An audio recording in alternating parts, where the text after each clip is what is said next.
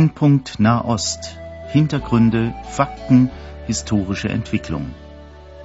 Horst Marquardt im Gespräch mit Johannes Gerloff, Korrespondent des christlichen Medienverbundes KEP, Jerusalem.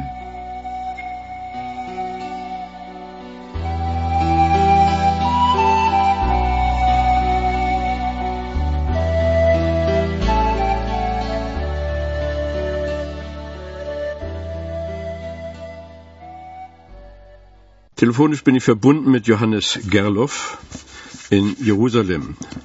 Guten Tag, Johannes Gerloff. Guten Tag.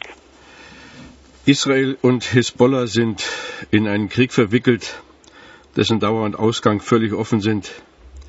Es ist ein Krieg, der gegenüber vorangegangenen Kriegen keinen Namen hat, jedenfalls bisher, wenn man das vergleicht mit dem berühmten Sechstagekrieg oder so. Oder hat, hat der Krieg inzwischen einen Namen?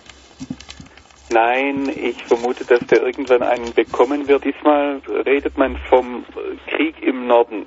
Das ist die Überschrift, die überall hier zum Beispiel im Fernsehen oder im Radio dann immer wieder gesagt wird. Die deutschen Zeitungen sind voll und auch die Fernsehberichte, Radioberichte voller Entsetzen über das, was die israelischen Bomben im Libanon anrichten. Aber von der Ursache des Krieges spricht kaum noch jemand von den entführten Soldaten. Man hört nicht mehr viel von denen, oder?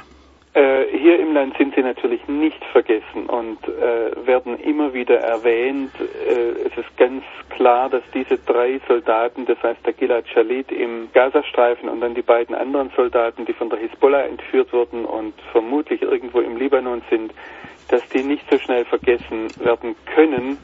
Ähm, aber es war von vornherein klar, dass diese Entführungen der Auslöser waren aber nicht der eigentliche Grund für den Krieg. Und was ist der eigentliche Grund? Der eigentliche Grund ist der, der alte Hass, der in der arabischen Welt gegenüber Israel da ist und eben in solchen Organisationen wie der Hamas und, dem, und der Hisbollah immer wieder ihren Auslöser findet. Die Hisbollah hat die vergangenen sechs Jahre dazu genutzt, ein riesiges Waffenarsenal im Südlibanon aufzubauen. Der Iran sagt allein, er habe 13.000 Raketen und andere Sprengköpfe an die, an die Hisbollah geliefert. Und das musste irgendwann zur Explosion führen.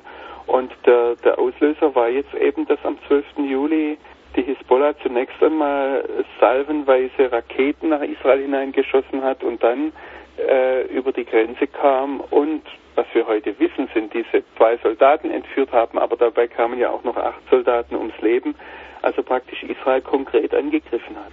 Also es geht jetzt nicht nur um die entführten Soldaten, sondern man kann einwandfrei sagen, die Hisbollah hat diesen Krieg begonnen. Das denke ich ist zweifelsfrei der Fall und es, äh, die Hisbollah hat diesen Krieg nicht nur begonnen mit irgendeinem Geplänkel, sondern sie hat sich ja die Vernichtung des Staates Israel auf die Fahnen geschrieben und bisher hat die Hisbollah auch in keiner Weise um eine, einen Waffenstillstand gebeten, sondern macht den Eindruck, als wolle sie diesen Krieg bis zum Endsieg oder der eigenen Vernichtung fortführen. Wir haben ja in früheren Sendungen erklärt, wer die Hisbollah ist. Aber es ist vielleicht doch hilfreich, wenn Sie noch mal kurz wiederholen, was verbirgt sich hinter diesem Namen, was verbirgt sich hinter dieser Organisation. Wir müssen dazu eigentlich zurückgehen. Äh, ich möchte kurz erinnern an die äh, islamische Revolution äh, Anfang der 80er Jahre im Iran, die mit dem Namen Ayatollah Khomeini verbunden ist. Und die Vision, die sich mit dieser Revolution im Iran, mit dieser islamistischen Revolution im Iran verbindet, ist natürlich eine Weltherrschaft des Islam. Dazu gehörte, dass äh, der Iran schon sehr früh im Libanon äh, eigene äh, Vertreter hingeschickt hat, die dort praktisch in diesem vom Bürgerkrieg, wir, wir denken zurück an die 80er Jahre, vom Bürgerkrieg zerrissenen Land, dann kam der israelische Einmarsch im Libanon und in dieses Durcheinander hinein hat die iranische Regierung Revolutionsgarten in den Libanon geschickt, die dort praktisch zunächst im Bekatal, das ist im Norden, Nordosten des Libanon, versucht haben, äh, Strukturen aufzubauen und offensichtlich mit der Hisbollah dann sehr erfolgreich waren. Die Hisbollah ist unter ganz unterschiedlichen Namen aufgetreten, zum Beispiel auch unter dem Namen Islamischer Dschihad, ist aber nicht zu verwechseln mit dem sunnitischen, also mit dem äh, palästinensischen islamischen Dschihad, der von der Muslimbruderschaft herkommt. Ähm, also das ist eine Gruppe, die letztlich vom Iran herkommt, die deshalb auch schiitisch sind und äh, die sich dort im Libanon in den vergangenen, man muss jetzt sagen, zwei Jahrzehnten, zweieinhalb Jahrzehnten festgesetzt hat und zu einem Staat im Staate entwickelt hat mit einer, wie wir jetzt sehen, durchaus schlagkräftigen Armee. Ja, nun war ja im Libanon Syrien endlich bewegt worden, das Land zu verlassen, aber man hat offensichtlich versäumt, die Freunde des Iran ebenfalls nach außen zu befördern, denn es ist ja nun wohl offensichtlich, dass eigentlich der Iran hinter dieser Kampfhandlung steckt.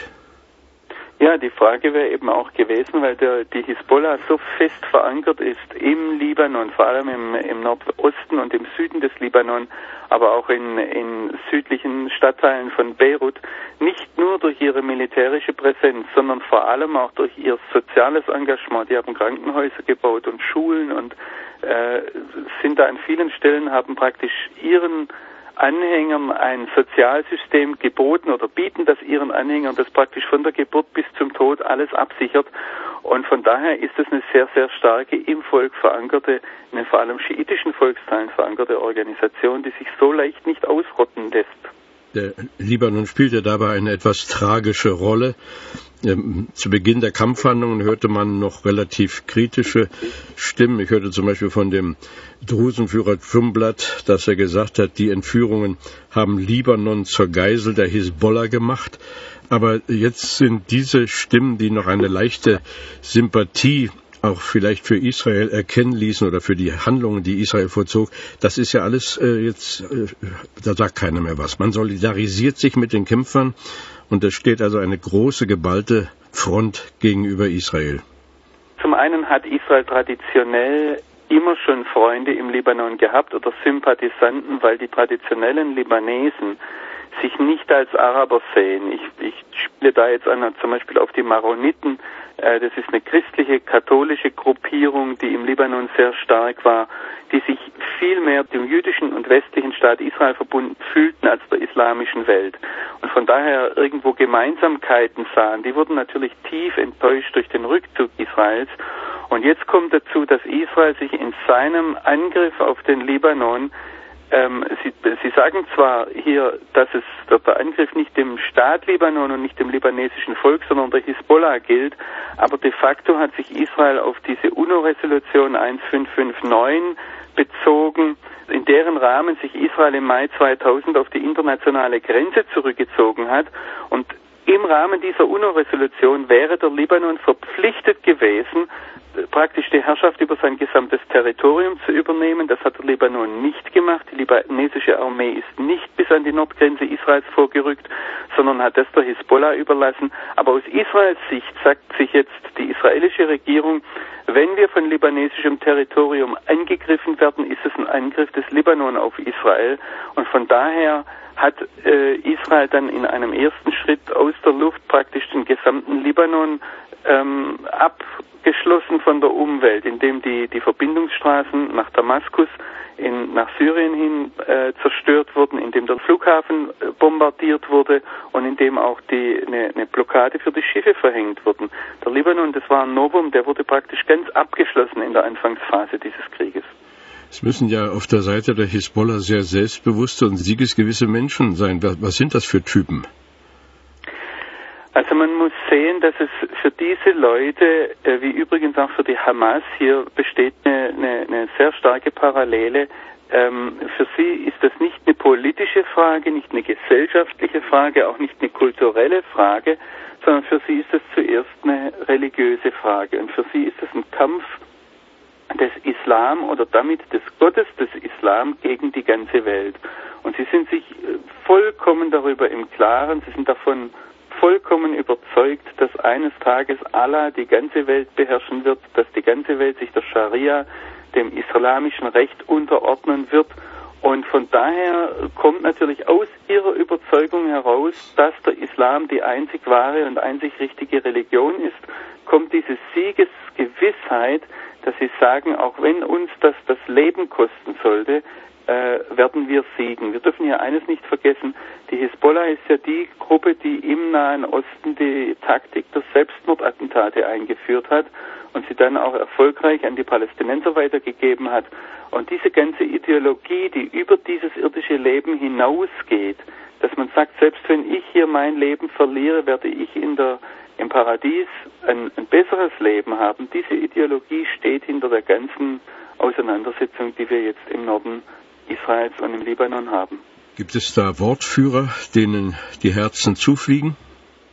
Ja, natürlich. Der Sheikh Hassan Nasrallah ist eigentlich das Gesicht der Hisbollah. Er kam an die Macht oder hat praktisch die Nachfolge übernommen, nachdem Israel den Abbas Moussaoui, den damaligen Sheikh und Anführer der Hisbollah, mit einer Rakete aus seinem Auto herausgeschossen hat. Und äh, Sheikh Hassan Nasrallah ist eine unwahrscheinlich charismatische Führungspersönlichkeit. Ich denke, dass die meisten unserer Hörer ihn schon irgendwo irgendwann einmal äh, mit seinem schwarzen Turban und dem schwarzen Bart irgendwo gesehen Den hat. man aber wohl nicht erwischen kann im Libanon. Wir lesen hier, dass er im Damaskus sitzt. Ja, das sind die Gerüchte, die zurzeit da sind, dass er sich nach Damaskus abgesetzt hat. Israel hat ja äh, seit Anfang dieses Krieges versucht, ihn zu erwischen und auszuschalten. In, an einer Stelle haben sie mal in einer Nacht, wenn ich richtig informiert bin, mehr als 23 Tonnen Sprengstoff auf ein Gebäude abgeladen, weil sie vermutet haben, dass sein Kommandobunker da drunter sitzt und sie wollten diesen Bunker sprengen. Also da wurde schon sehr viel unternommen und sie haben ihn bislang nicht bekommen. Ja. Und äh, die andere Nachricht, äh, ich weiß nicht, wie weit die verbirgt ist, dass also das Hauptquartier der Hisbollah in der iranischen Botschaft in Beirut sitzt. Das sind Nachrichten, die hier äh, gehandelt werden, dass äh, die, die Verbindung zum Iran, die Verbindung über Syrien zum Iran ist kein Geheimnis. Und von daher ist es sehr wohl anzunehmen, dass es da Verbindungen gibt. Inwieweit jetzt dort das Hauptquartier sitzt, kann ich persönlich nicht nachprüfen. Ich bin da genauso auf äh, Nachrichten angewiesen wie Sie auch. Nun ist das ja eine ganz neue Art der Kriegsführung, wenn man das überhaupt noch Krieg nennen darf, diese Guerilla-Tätigkeit und Taktik, dass man also auf Seiten der Hisbollah in äh, Privathäuser geht, dass man Familien vorschiebt, äh, wahrscheinlich nächstens auch noch Schulen und Krankenhäuser besetzt, von dort schießt und dann groß aufschreit, wenn Israel zurückschießt. Äh, da hat ja aber Israel gar keine Handhabe. Ich meine, und die Welt, die schreit also über die israelischen Bomben mit Recht natürlich, weil es furchtbar ist. Aber man müsste doch im gleichen Maße natürlich auch schreien über diese hinterhältige Taktik. Ich denke, wenn man zu einer angemessenen Beurteilung kommen möchte im Blick auf das Geschehen im Nahen Osten, ist es ganz, ganz wichtig, dass man äh, das als eine neue Art des Krieges anerkennt und erkennt, wo praktisch äh, eine Seite sich nicht als klar definierte Armee präsentiert, die dann auch klar angreifbar wäre, sondern eben aus der Zivilbevölkerung heraus operiert. Wir haben das ja hier im, der, im Nahen Osten, nicht nur bei der Hisbollah, sondern auch bei der Hamas ist das der Fall. Das definiert auch Israel aus seiner Sicht als eine neue ähm, Art der Kriegführung, wo neues, neu Kriegsrecht überlegt werden muss, wo neu auch Vorgehensweisen überlegt werden müssen. Es ist übrigens auch eine relativ neue Sache, dass so ein Krieg so vor den Augen der Weltöffentlichkeit stattfindet wie hier. Das hat im Kongo so nicht stattgefunden, das hat auch im Irak so nicht stattgefunden. Das ist mehr oder weniger eine Sache, die, die einzigartig ist für den Bereich um Israel herum. Und ich denke, wenn wir zu einer angemessenen Beurteilung kommen wollen, dann müssen wir das sehen. Die Bilder, die uns aus Kana erreichen in den letzten Tagen, das sind furchtbare Bilder, aber ich denke, dass diese Bilder ein kleiner Ausschnitt dessen sind, was in anderen Ländern, seit es Afghanistan, seit es Irak, seit es aber auch Afrika an vielen Stellen Bilder, die dort zur Tagesordnung gehören, die uns eben nur nicht erreichen, weil dort keine Journalisten sind. Nun haben Sie eben vorhin vom Krieg im Norden gesprochen. Gazastreifen haben wir erwähnt. Wird denn da auch gekämpft?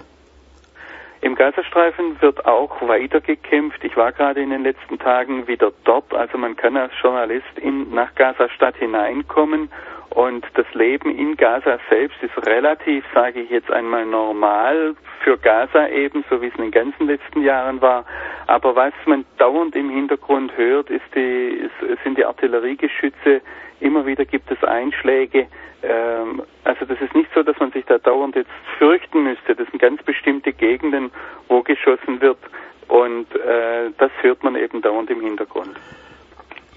Herr Gerloff, nun ist ja bis auf den Rückzug aus dem Libanon vor einigen Jahren ein, eine Aktion, die man äh, als eine Niederlage äh, Israels gesehen hat, ist ja doch aber äh, Israel eigentlich immer siegesgewohnt gewesen. Jetzt könnte es ja noch schlimmer ausgehen als da mit dem Rückzug aus dem Libanon. Man denkt hier auch in den Zeitungen darüber nach, was ist eigentlich, wenn Israel diesen Kampf völlig verliert? Ähm, ich denke zunächst einmal nicht, dass Israel diesen Kampf völlig verliert, weil das furchtbarste Szenario wäre, dass der Libanon total verwüstet wird. Das denke ich, dass im Moment eher äh, zur Debatte steht und von daher auch die Weltöffentlichkeit so ähm, nervös im Blick auf die Geschehnisse im Libanon ist. Ich denke aber, wir müssen eines ganz klar sehen, dass ein Sieg nicht nur von der vom militärischen Ausgang her definiert werden darf. Schon 1973, der Yom Kippur-Krieg, war für Israel aufgrund der riesigen Opfer äh, eigentlich, äh, er wird hier nicht rundweg als Sieg gefeiert. Und wenn wir nach Ägypten hineingehen, zum Beispiel die Ägypter sehen den Yom Kippur-Krieg als einen Sieg über Israel, der ihnen nachher dann den Frieden ermöglicht hat. Als Verlierer hätten die Ägypter nie einen Frieden mit Israel schließen können, nicht mal einen kalten Frieden. Und wenn wir die, die letzten Jahre sehen, Sie haben gerade schon erwähnt, den Rückzug aus dem Libanon, also damit 82 Beginn des Libanon-Feldzuges Frieden für Galiläa, der erst damit zu Ende kam, dass im Mai 2000 Israel sich aus dem Südlibanon zurückgezogen hat, ähm, das wird vor allem auch in der arabischen Welt als eine Niederlage gesehen. In Israel ist der der Sumpf des Libanon ein riesiges Trauma mit seinen Hunderten von Toten. Und wenn wir da weitergehen, Mai 2000, im Prinzip ist mit diesem Rückzug aus dem Südlibanon die Intifada entstanden. Und auch die Palästinenseraufstände werden aus israelischer Sicht nicht unbedingt als Sieg gesehen. Wir haben hier die, die verzwickte Lage, dass Israel auf der einen Seite militärisch eine Großmacht ist auf der anderen Seite mit dem Rücken zur Wand steht. Auf der einen Seite könnte Israel wohl sehr viel einfach eben bomben. Auf der anderen Seite weiß Israel, dass es einen Platz in der Weltgemeinschaft haben möchte und es sich solche Dinge einfach nicht leisten kann. Und das macht diese Lage so verzwickt. Also ich denke nicht, dass Israel diesen Krieg im, im Libanon rundweg verlieren wird.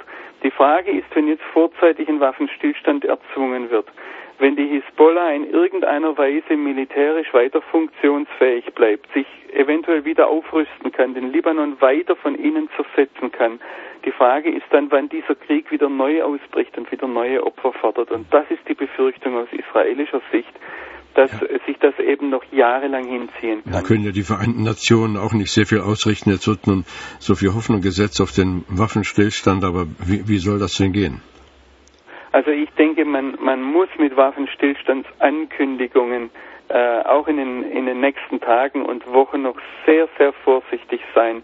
Die entspringen oftmals eher den Wunschträumen westlicher Diplomaten und vor allem auch der europäischen und amerikanischen Öffentlichkeit, aber weniger dem, was hier äh, vor Ort tatsächlich dann Sache ist, auch bei diesen Waffenstillstandsankündigungen der letzten Tage hat Israel von vornherein gesagt, okay, wir stellen die Bombardierung aus der Luft zum Beispiel von Beirut ein, aber sie haben gleich gesagt, wenn wir Raketenbatterien direkt treffen können, werden wir weiter schießen. Wenn Waffenlieferungen aus Syrien in den Libanon getroffen werden können, wird es weitergehen.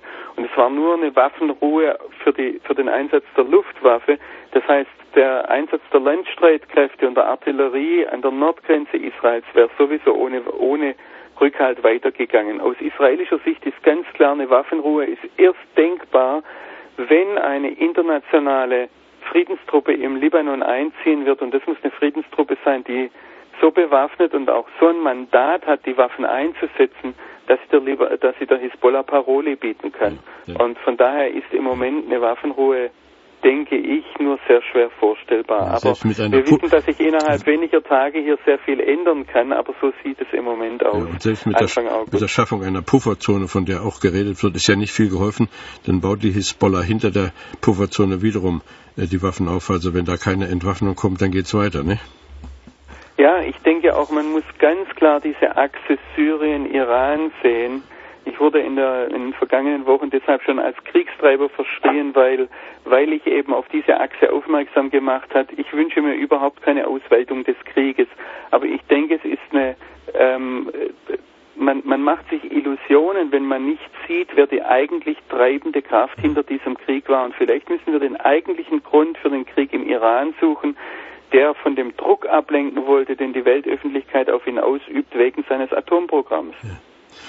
Nun, ähm, Frage zur Haltung Israels. Es fällt ja auf, dass äh, eigentlich eine große Geschlossenheit im Land ist, jedenfalls bis zur Stunde. Auch äh, Leute aus der Opposition, die immer etwas anderes wollten, sind im Augenblick der Meinung, dass Israel gar nichts anderes übrig bleibt, als so zu handeln, wie es handelt.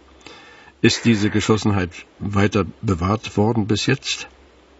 Es ist eine erstaunliche Beobachtung, dass es im Falle dieses Krieges eine durch die ganze, ich muss jetzt sagen, durch den ganzen jüdischen Bevölkerungsteil hindurch eine ganz erstaunliche Geschlossenheit gibt, äh, wo man sich darüber im Klaren ist, diesen Krieg hat sich Israel nicht ausgesucht, dieser Krieg muss geführt werden, bis eine militärische Entscheidung mit der Hisbollah ähm, zustande kommt. Das heißt, die Hisbollah zumindest so militärisch so geschwächt ist, dass sie äh, sich nicht mehr leisten kann, Israel anzugreifen. Und das Interessante ist, dass zum Beispiel die Menschen im Norden Israels, die seit Wochen im Bunker sitzen, die Regierung aufgefordert haben, äh, diesen Krieg weiterzuführen, auch wenn sie noch einige Wochen im Bunker sitzen müssen, um hier endlich eine Lösung herbeizuführen. Ja. Es ist ja auch erschütternd zu sehen, dass äh, äh, der Krieg insofern eine andere Dimension angenommen hat, als jetzt auch in Israel Ziele getroffen werden. Der Theodor Herzl, einer der Väter ja des Staates, hat einmal Haifa die Stadt der Zukunft genannt, aber jetzt ist ja auch Haifa nicht mehr sicher. Die Hezbollah hat möglicherweise Raketen oder man weiß, dass das sie Raketen hat, mit denen sie auch äh, Tel Aviv treffen können. Militärs, soweit sie durchscheinen lassen, was, äh, was sie an Informationen eben an Journalisten weitergeben, sagen, die Raketen mit längerer Reichweite äh, konnten deshalb bislang nicht eingesetzt werden, weil eben der Aufbau dieser Batterien sehr viel mehr Zeit äh, beansprucht und die Einrichtung, bis dann der Abschuss da ist, sodass äh, Israel dann immer mit der Luftwaffe einen Abschuss verhindert. Ähm, die Raketen, die jetzt bis Haifa reichen, also eine, eine Reichweite von einigen äh, Dutzend Kilometern haben. Äh, das sind die sogenannten Fajr-Raketen, eine Verbesserung der, der Katyusha-Raketen. Diese Fajr-Raketen stammen aus Syrien und sie sind insofern eine, eine ganz teuflische Einrichtung, als dass die nicht nur einschlagen und dann das direkt kaputt machen, wo sie einschlagen, sondern beim Einschlag explodiert noch einmal ein Sprengsatz und dieser Sprengsatz ist umgeben von vielen kleinen Schrotkugeln, so äh, dass dann Menschen im Umkreis von mehreren, das hängt etwas natürlich ab von der topografischen Gegebenheit, aber bis zu zwei, 300 Meter entfernt werden dadurch noch Menschen getötet. Und äh, deshalb ist es natürlich eine furchtbare Sache für die Bevölkerung im Norden, weil man sich da im Moment nirgends sicher fühlen kann. Sie haben vorhin gesagt, dass dieser Krieg ja religiöse Dimension hat. Aber was irgendwie erschütternd ist, dass ja über der ganzen Gegend der Hass als allgemeine Stimmung zu liegen scheint. Es ist weder politisch noch militärisch zu beseitigen. Es ging eigentlich nur, dass es ein großes geistliches Erwachen aller Beteiligten gibt, aber das ist ja wohl ferner als je. Also ich ähm, möchte vielleicht eine grundsätzliche Sache auch vom Glauben her einschieben, gerade weil das immer wieder zur Sprache kommt, der Unterschied zwischen der jüdischen und der christlichen Religion. Und ich denke, wir sollten nicht vergessen, dass wir äh, die, die Feindesliebe im ich sage jetzt einmal, tätlich gelebt schon bei David in seinem Verhalten gegenüber Saul sehen. Und äh, es kommt ein weiterer Punkt dazu, dass äh, Israel sich sehr wohl darüber im, im Klaren ist, wer Hass sät, wird nichts anderes als Hass ernten. Und Äh, von daher die Ratlosigkeit, die jetzt in Ihrer Frage zum Ausdruck kommt, die ist durchaus auch in Israel da. Man kann das auch da hören, wo der israelische Premierminister und andere israelische Führer immer wieder versuchen zu betonen, unser Krieg ist nicht gegen die libanesische Bevölkerung, sondern gegen die Hisbollah, die unsere Vernichtung möchte. Und von daher äh, ist die, die Ratlosigkeit äh, gegenüber dieser, dieser Gewaltwelle, die hier in Israel sehr wohl auch vorherrscht. Der, der Punkt ist einfach nur, dass man hier sieht, man kann nicht einfach tatenlos zusehen, wenn Raketen auf Israel geschossen werden. Man kann nicht tatenlos zusehen, wenn sich eine ernstzunehmende militärische Macht formiert mit dem erklärten Ziel, Israel zu vernichten. Und äh, da ist dann eher die Frage, wie kann man das verhindern, dass diese Menschen ihre äh, Anschläge dann wirklich zur Ausführung bringen. Ähm, dass, dass irgendwie im Blick auf eine Zukunft auch versöhnend gearbeitet werden muss, darüber ist man sich im Israel vollkommen im Klaren. Und man macht sich da auch jetzt schon Gedanken darüber, was man dann in Richtung eines Aufbaus des Libanon machen kann und äh, es ist von auf diesem Hintergrund übrigens nicht, weil ich das jetzt nachweisen könnte, sondern weil ich die Stimmung hier spüre und weil ich die Gespräche höre, auch wenn die Leute untereinander mit tiefen Verletzungen, an vielen Stellen auch tiefem Hass der Hass geht aber gegen die Hisbollah und gegen diese ideologisierten religiösen Menschen, die ihren Glauben nur dadurch leben, dass sie andere umbringen. Aber äh, ich, ich merke auf der anderen Seite eben auch dieses Wissen darum, wir müssen einen Platz im Nahen Osten finden mit unseren Nachbarn, nicht gegen unsere Nachbarn. Und äh, diese ganze Atmosphäre, die ich jetzt versuche zu beschreiben, äh, die lässt mich ziemlich sicher sein, dass Israel überhaupt kein Interesse daran hat, ein Massaker anzurichten und Zivilbevölkerung im Libanon zu treffen, ähm, da würde da würde das israelische Militär Schwierigkeiten mit seiner eigenen Bevölkerung bekommen. Und wir sollen hier nicht vergessen, dass die Soldaten, die dort oben unterwegs sind, äh, hier aus der Bevölkerung kommen. Und äh, von daher äh, glaube ich wirklich, dass, dass diese Massaker, die im, im Libanon entstanden sind, also wo sehr viele Zivilisten getroffen wurden, dass das praktisch unter Fehlschläge eingereiht werden muss, die nicht in der Absicht der israelischen äh, Armee lagen. Ja. Äh, wobei man eben auch bedenken muss, dass zivile Opfer und die daraus resultierenden Fernsehbilder der Hisbollah sehr dienlich sind in ihrer Propaganda. Ja, Entschuldigung, wenn ich jetzt unterbrochen habe, wir müssen leider zum Ende kommen. Äh, wir haben unter unseren Hörern sehr viele Menschen, die beten können und die beten wollen, die auch für Israel beten, die auch für die andere Seite beten. Wir wollen diesen Gedanken, den Sie zuletzt ausgesprochen haben, den Gedanken der Versöhnung bewahren, auch wenn im Augenblick nicht der Eindruck entsteht, als könnte irgendwo eine Insel der Versöhnung entstehen, wo wir den Glauben nicht fahren lassen, dass mit Gottes Hilfe hier doch auch wieder Frieden eintreten kann. Wir ersehnen es von ganzem Herzen. Wir beten darum. Ihnen, lieber Johannes Gerloff, vielen Dank. Wir waren im Gespräch mit Johannes Gerloff, dem Korrespondenten des Evangelischen Medienverbundes KEP in Jerusalem.